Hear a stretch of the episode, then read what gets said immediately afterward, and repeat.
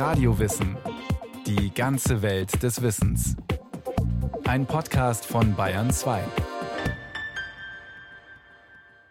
Kurkuma ist voll im Trend. Die kräftig gelbe Wurzel aus Indien gilt einigen als Wundermittel für alles. Aber nur wenige Wirkungen sind auch wissenschaftlich belegt. Bei Magen-Darm-Beschwerden zum Beispiel hilft Kurkuma durchaus.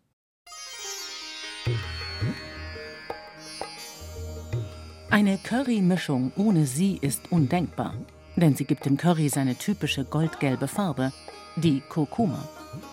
Die Pflanze wird aber nicht nur als bloße Farbgeberin in Gewürzmischungen benutzt, sondern ist auch alleine vielfach einsetzbar. Zum Würzen von Speisen, als entzündungshemmende Paste, zum Färben von Stoffen und, so sagen zumindest manche, auch für medizinische Zwecke. Die Kurkuma klettert auf der Beliebtheitsskala der Gewürze in Deutschland derzeit weit nach oben. Das zeigt sich auch an den Einfuhrzahlen. Wurden 2011 laut Statistischem Bundesamt noch knapp 2400 Tonnen Kurkuma in Knollen oder Pulverform importiert, so waren es fünf Jahre später, im Jahr 2016, bereits rund 3500 Tonnen. Und damit so viel wie noch nie. Aber ist die Kurkuma wirklich erst jetzt so beliebt? Also Modegewürze gibt es ja im Moment sehr viele. Ja, durch den veganen äh, Hype ist natürlich plötzlich alles unglaublich in, was vielleicht schon vorher gang und gäbe war. Da ist natürlich auch Kurkuma mit eingewürzt. Kurkuma verkaufen wir schon sehr lange. Sagt Sabine Bäumler. Mit ihrem Mann betreibt sie Deutschlands ältestes Kräuter- und Gewürzhaus mitten in der Münchner Innenstadt. Seit 1887 gibt es das Kräuterhaus Lindig, das die meisten Münchner heute unter dem Namen Kräuter- und Wurzelsepp kennen. Kurkuma jedenfalls hat man dort immer auf Lager, und das in großen Mengen. In Scheiben getrocknet und als Pulver lagert das noch immer etwas exotische Gewürz in speziellen, lichtundurchlässigen Holzfässern. So soll verhindert werden, dass die gelbe Farbe verloren geht. Sabine Bäumler verwendet die Pflanze für viele Grundmischungen des Hauses, wie Tees und Currys. Eben, weil es einen guten Geschmack hat. Es ist eine sehr würzige Heilpflanze, aber wir haben es auch in einigen Gewürzmischungen drin. Eben Currys oder goldene Zeit ist angelehnt an die goldene Milch, die man ja mit Kurkuma macht und solchen Dingen. Der Preis für Kurkuma ist moderat. 100 Gramm gibt es im Kräuterhaus ab 4 Euro. Die meisten Kunden kaufen Kurkuma für den Darm. Die nehmen das in Verbindung mit Pfeffer und würzen damit jeden Tag ihr Müsli, ihr Joghurt, ihren Smoothie, ihre Suppe. Sie verziehen das Gesicht, aber es ist tatsächlich was. Bei uns in Bayern, in München, ist es mittlerweile so, man isst sein Müsli mit Kurkuma. Der absolute Renner ist die Kurkuma aber nicht nur als Gewürz, sondern auch als Färbemittel. Ostereier kriegen mit ihrer Hilfe eine schöne gelbe Farbe. Und auch Stoffe und Hautfarben lassen sich mit Kurkuma-Pulver leuchtend gelb färben. Im Münchner Kräuterhaus setzt man vor allem auf zwei Sorten der Kurkuma. Zum einen auf die Kurkuma longa, die bekannteste Vertreterin ihrer Gattung. Sie wird auch Gelbwurz genannt und ist meistens gemeint, wenn von der Kurkuma die Rede ist. Zum anderen gibt es bei Sabine Bäumler auch die Kurkuma ceduaria, die sogenannte Zitwerwurzel oder weiße Kurkuma. Sie stammt aus Indien. Dort wächst zwar auch die Kurkuma longa. Diese am meisten genutzte Kurkuma-Art gedeiht aber noch in anderen Ländern, zum Beispiel in Indonesien, auf den Inseln Java und Sumatra, in Thailand und China und sogar in Australien wird sie angebaut auf großen Plantagen. Die Kurkuma longa und die Kurkuma cedoaria sind nur zwei von etwa 100 Arten innerhalb der Gattung Kurkuma. Die meisten dieser Arten sind noch nicht erforscht. Die Gattung Kurkuma gehört zur Familie der Ingwergewächse, der sogenannten Zingiberaceae. Wie der Ingwer besitzt die Kurkuma sogenannte Rhizome, also Triebe, die unterirdisch wachsen. Rhizome sind Speicherorgane, in denen die Pflanze besonders viele Nährstoffe speichert. Und sie sind nicht zu verwechseln mit Knollen. Aber zurück an die Oberfläche. Wie sieht die Kurkuma über der Erde aus? Die Kurkuma-Pflanze ist eine krautige Pflanze, die ein kleines bisschen der Banane ähnelt. Das sind große, schildförmige Blätter. Die ganze Pflanze ist von 40 cm bis 1 Meter hoch. Und oben sind Blütenstände dran mit unscheinbaren Blüten, aber farbig auffälligen Hochblättern. So ein Blütenstand. Erklärt Susanne Renner. Sie ist Professorin für Botanik an der Ludwig-Maximilians-Universität und Direktorin des Botanischen Gartens München. Dort, im Botanischen Garten, gibt es auch einige Kurkuma-Exemplare zu sehen, allerdings nur zwischen den Frühjahrsmonaten und Ende Herbst. Danach kommen die Kurkumas in Töpfe und beziehen ihr Winterquartier unter einem der Gärtnertische im Gewächshaus. Welche Blütenfarbe eine Kurkuma hat, hängt von ihrer Art ab. Die Kurkuma longa zum Beispiel hat weißlich-gelbe Blüten. Die andere Arten können aber auch tief orange, rosa oder grünlich sein. Renner zeigt auf Kurkuma-Abbildungen in einem Buch. Gibt es wunderschöne Pflanzen. Es ist eine so schöne Familie. Die Zingiberaceen allgemein, die Ingwergewächse allgemein, aber auch speziell die Kurkuma-Gattung. Hier sehen Sie, was es für wunderschöne Formen gibt. Also rosa, orange, rot, weiß. Es sind alles Arten von Kurkuma. Wunderschön. Die unterschiedlichen Blütenfarben lassen sich auf die unterschiedlichen Bestäuber zurückführen. Denn jede Kurkuma-Sorte hat eine Bienenart, die sie bestäubt. Blühen kann die Kurkuma je nach Standort über Wochen und Monate. Diese lange Blütezeit schafft die Pflanze durch einen Trick, erklärt Renner. Und zwar geht in dieser Infloreszenz jeden Tag nur ein oder zwei Blüten auf. Das ist so gedacht, die sind von Bienen bestäubt und da gibt es große tropische Bienen, die kommen dann jeden Tag dahin und besuchen ein oder zwei Blüten und fliegen weiter und dadurch wird die Pflanze fremdbestäubt. Würde die einzelne Kurkuma-Pflanze alle ihre kelchartigen Blüten gleichzeitig öffnen, wäre die Gefahr groß, dass sie sich selbst bestäubt. Denn dann flöge die Biene gleich zur benachbarten Blüte weiter und die Gameten, die Geschlechtszellen der Pflanze, könnten so in die Nachbarblüte rutschen und sie befruchten. Die Blüten der Kurkuma sind nämlich zwittrig, haben also ein männliches und ein weibliches Organ.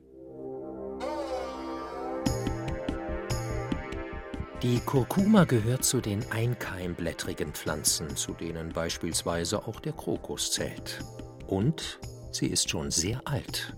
Die Gattung an sich ist 12, 14, 15 Millionen Jahre alt und da drin sind eben diese 100 Arten. Aber die Nutzung geht sicher nur auf die letzten 10.000 Jahre zurück, als die Menschen im Gangesdelta begonnen haben mit der Landwirtschaft und Nutzung von Pflanzen. Streng wissenschaftlich zu beantworten ist die Frage nach dem Alter der Kurkuma aber nicht. Eben weil viele ihrer Arten lediglich durch ein oder zwei Feldforschungen bekannt sind und man über viele Kurkumas kaum etwas weiß. Was man allerdings weiß, ist, wo sich die Kurkuma besonders wohl fühlt im schattigen Boden von Regenwäldern. Schön warm muss es sein, deshalb lässt sie sich in Deutschland auch nicht so einfach im Garten züchten. Also in den Tropen ist die durchschnittliche Jahrestemperatur 21 Grad und höher. Das darf also nicht unter 21 Grad fallen. Und nicht nur ist es die Temperatur, sie müssen auch eine durchgehend hohe Luftfeuchtigkeit, warme, schöne, feuchte Luft der ihrer Kurkuma bieten. Das wird schwierig. Genutzt wird vom Kurkuma-Gewächs ausschließlich der unterirdische Teil, also das fleischige Rhizom. Im Gegensatz zum Ingwer ist es rundlicher und intensiver orange. Diese satte Färbung erhält es durch den Inhaltsstoff Kurkumin. Das gelbe Pigment ist übrigens auch dafür verantwortlich, dass die gemahlene Kurkuma auf den ersten Blick leicht mit Safranpulver zu verwechseln ist. Das ist nämlich genauso schön gelb, schmeckt aber ganz anders. Um an das Rhizom der Kurkuma zu kommen, muss man die Pflanze vorsichtig ausgraben und die Seitentriebe des Rhizoms abschneiden. Aber nicht zu viel, sonst stirbt die Kurkuma ab und kann im nächsten Jahr nicht mehr geerntet werden. Die abgetrennten Rhizomtriebe werden gewaschen, sortiert und anschließend kurz gekocht. Danach wird die Korkschicht abgeschält und die Triebe müssen zehn Tage lang an der Sonne trocknen. Erst dann werden sie zu Pulver gemahlen. Früher wurde das im Rhizom enthaltene Curcumin im chemischen Labor eingesetzt, um Säuren und Laugen zu bestimmen. In Fernost werden bis heute die Gewänder von buddhistischen Mönchen mit Kurkuma gefärbt. Wegen seiner Farbe hat das Kurkuma-Rhizom in Teilen Asiens, besonders in den hinduistisch geprägten Gegenden, eine starke rituelle Bedeutung. Es gilt dort als Symbol der Sonne. In Deutschland und Europa wiederum wird Curcumin heute als Zusatzstoff verwendet, unter anderem im Senf. Der Farbstoff trägt die runde Nummer E100. Wie aber kam die Kurkuma überhaupt nach Europa? Ganz klar ist das nicht, aber schon im Altertum und in der Antike gab es Land- und Wasserwege zwischen Asien und Europa, auf denen eben auch die kostbaren Gewürze transportiert und gehandelt wurden. Eine der wichtigsten Routen war die Seidenstraße, die von China über Indien und Zentralasien zum Mittelmeer führte. Auf ihren Seitenzweigen wurden neben Stoffen auch Gewürze befördert, darunter die Kurkuma. Der erste Europäer, der die Kurkuma beschrieben hat, war der venezianische Händler Marco Polo. Er stieß Ende des 13. Jahrhunderts auf einer seiner Reisen in Südostasien auf die Pflanze. In späteren Jahrhunderten waren es vor allem die Wasserwege, die einen leichteren Transport des Gewürzes zuließen. Vor allem von zwei Ländern aus, nämlich den Niederlanden und England. Durch die Holländer und Engländer kam es ja in der Renaissance zu sehr engen wirtschaftlichen Beziehungen zwischen Indien und Europa. Und in dem Zusammenhang ist auch das Kurkuma-Pulver nach Europa gekommen. Heute ist die Kurkuma in Deutschland aber nicht nur deshalb so beliebt, weil sich mit ihr Speisen gut würzen und färben lassen. Ihre Beliebtheit hat, mal wieder, mit einer Tradition aus Indien zu tun, nämlich der Verwendung der Kurkuma als Heilpflanze. In der indischen Naturheilkunde, dem Ayurveda, wird sie seit über 2000 Jahren eingesetzt. Heute ist die Kurkuma als Arzneipflanze weltweit anerkannt. Auch viele Heilpraktiker in Deutschland arbeiten mit der Kurkuma. Zu Henny Hasheishi kommen immer wieder Patienten, denen die Pflanze helfen kann. Hauptsächlich Patienten mit Verdauungsbeschwerden. Es kann anfangen, dass man vermehrt über Blähungen klagt oder sagt, man hat Unverträglichkeiten. Oder aber auch, wenn ähm, man sieht, dass Patienten kommen mit erhöhten Leberwerten und man schon sieht, oh, da sollte man auf jeden Fall was tun. Äh, dann kann man es hochdosiert einsetzen in Form von Präparaten. Ansonsten reden wir wirklich auch immer viel grundsätzlich über Ernährung. Und niedrig dosiert würde ich sagen, wenn man jeden Tag irgendwie ins Essen einen halben Teelöffel Kurkuma tut und eine Regelmäßigkeit dahinter braucht man auch nicht die hohen Dosierungen, sondern das wirkt alles prophylaktisch schon. Sagt die Heilpraktikerin aus München. Asheishi behandelt ihre Patienten seit über sechs Jahren mit Kurkuma. Sie verschreibt es ihnen entweder in Kapsel- oder Pulverform. Selbst verabreichen darf sie es den Patienten nicht, so will es das Gesetz. Im Naturheilverfahren wird ausschließlich das Rhizom der Kurkuma genutzt. Die darin enthaltenen Stoffe sind nicht nur gut für das Verdauungssystem, sondern wirken auch allgemein entzündungshemmend. Und sie regen die Gallenproduktion an. Außerdem kommt Kurkuma auch bei Magengeschwüren zum Einsatz. Zu medizinischen Zwecken schneidet man die Rhizomtriebe der Curcuma longa in Scheiben und trocknet sie. Es lassen sich aber auch die anderen Arten nutzen. Die Curcuma ceduaria oder die wilde Gelbwurz, die Curcuma aromatica haben ähnliche medizinische Eigenschaften. Zwei Gramm des getrockneten oder frischen Rhizoms am Tag empfiehlt das Handbuch der Arzneipflanzen. Die heilenden Eigenschaften der Kurkuma kannten in Deutschland auch schon die alten Naturheilkundler. Auch der Frankfurter Naturforscher und Arzt Adam Lohnitzer war sich im 16. Jahrhundert der Wirkung von Kurkuma wohl bewusst. In seinem Kräuterbuch schreibt er: Die Wurzel mit Safran und Weihrauch drei Morgen nacheinander gebraucht, vertreibet sie die Gelsucht. Gestoßen und angestrichen macht sie Haarausfallen es wird von dieser Wurzel ein Tresenei gemacht und Diakurkuma genannt. Solche Tresenei ist sonderlich gut zu allen Krankheiten, der Wassersucht und Gelsucht. Vertreibet den Schmerzen und Verstopfung der Leber, des Milzes und des Magens und hilft den kalten Zehen, Feuchtigkeiten und Winden sehr fein hinweg. Ist gut zu Wehetum der Nieren und Blasen und treibet den Haaren. Das Tresenei, also das Arzneipulver der Kurkuma, ist grundsätzlich für jeden geeignet, sagt Heilpraktikerin Hasheishi. Doch es gibt auch Ausnahmen. Wer beispielsweise Gallensteine oder gar einen Gallenverschluss hat, muss auf Kurkuma-Präparate verzichten, denn sie regen den Gallenfluss an. Um Nebenwirkungen zu vermeiden, fragt Hasheishi deshalb vor jeder Behandlung, ob der Patient damit Probleme hat und schickt ihn im Zweifel erst noch einmal zum Hausarzt. Dass die Kurkuma in der Naturheilkunde so gerne eingesetzt wird, hat viele Forscher aus der internationalen Schulmedizin aufhorchen lassen. Kann man die Pflanze oder einzelne ihrer Bestandteile in der klassischen Medizin nutzen? Hilft Kurkuma sogar gegen Krebs, Mukoviszidose und Alzheimer? Diesen und weiteren Fragen gehen inzwischen tausende wissenschaftliche Publikationen nach. Die Anzahl der Veröffentlichungen ist in den vergangenen Jahrzehnten rasant gewachsen, um nicht zu sagen explodiert. Der Münchner Mediziner Peter Schnabel hat sich die Veröffentlichungen genauer angesehen.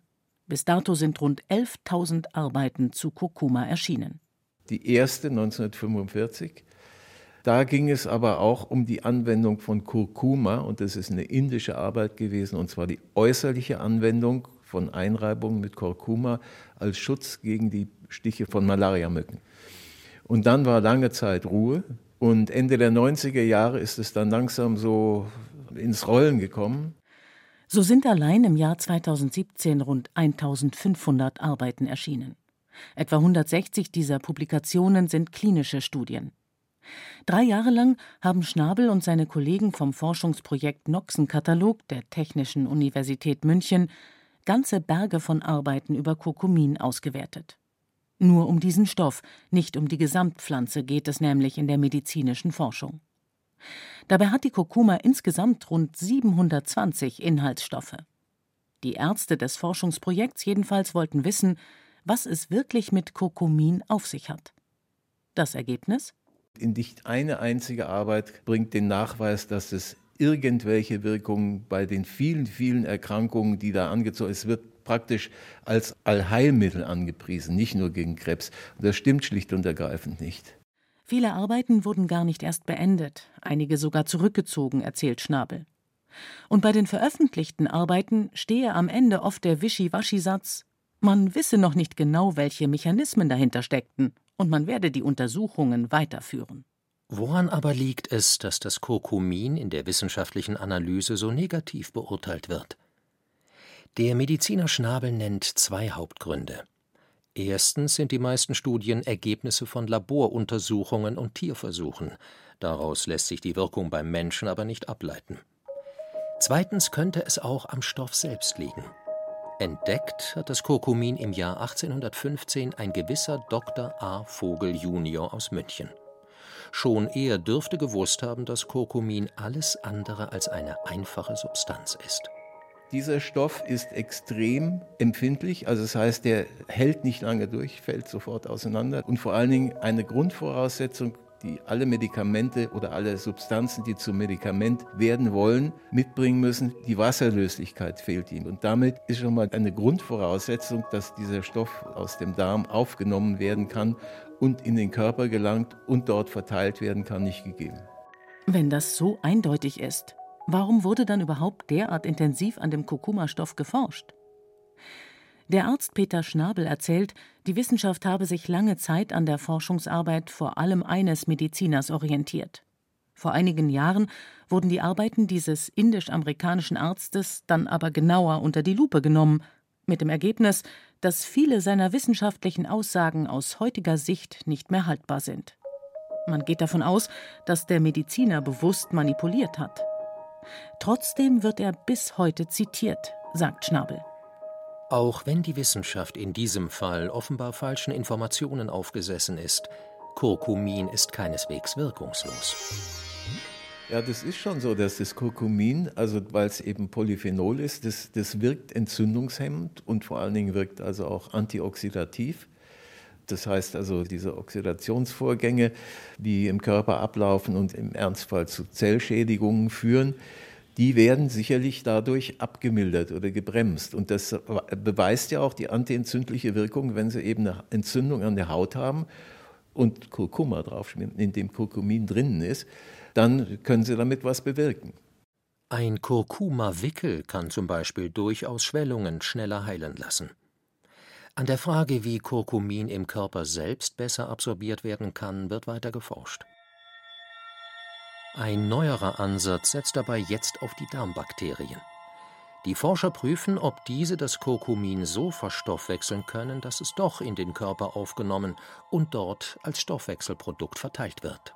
Aber da muss man auch erst wieder wissen, was machen die Bakterien aus dem Kurkumin, was gibt es da für Stoffwechsel, was gibt es da für Abbauprodukte, wie werden die wieder aufgenommen. Und dann müssen sich eben mit 63 Billionen Bakterien und 720 Inhaltsstoffen der Kurkuma rumschlagen. Auch wenn die Gefahr groß ist, mit Kurkumin auf einem medizinischen Holzweg zu landen, man sollte die Kurkuma keinesfalls für völlig wirkungslos halten. Das betont auch Peter Schnabel. Nutzt man sie als Gewürz und betrachtet sie als Grundnahrungsmittel, so wie das in der ayurvedischen Ernährung in China und Indien bis heute üblich ist, dann kann sie einen gesundheitlichen Nutzen haben. Was auch bis heute akzeptiert ist, also von der Schulmedizin und von der Naturmedizin auch bei uns, sind tatsächlich eben die Magen-Darm-Beschwerden, also die Geschichte mit Blähungen und das hilft zur Fettverdauung, das ist auch nachgewiesen. Also für solche Dinge kann man das durchaus benutzen. Bei schweren Krankheiten wie Krebs aber kann Kurkuma nach Ansicht von Peter Schnabel nicht helfen. Darauf, so seine Überzeugung, sollten Patienten nicht hoffen. Das hat seine Literaturanalyse deutlich gezeigt, auch wenn das viele Forscher, so scheint es, wohl noch nicht so recht wahrhaben wollen. Denn für die nahe Zukunft wurden bereits wieder Dutzende Forschungsarbeiten angemeldet. Die Begeisterung für die Kurkuma dürfte also so schnell nicht verschwinden. Am Gewürzregal kommen Curryliebhaber nicht an dem goldgelben Pulver vorbei. Und auch in der hiesigen Naturheilkunde hat die farbintensive Pflanze längst einen festen Platz als Heilmittel, so wie bei den Ayurveden schon seit Jahrtausenden.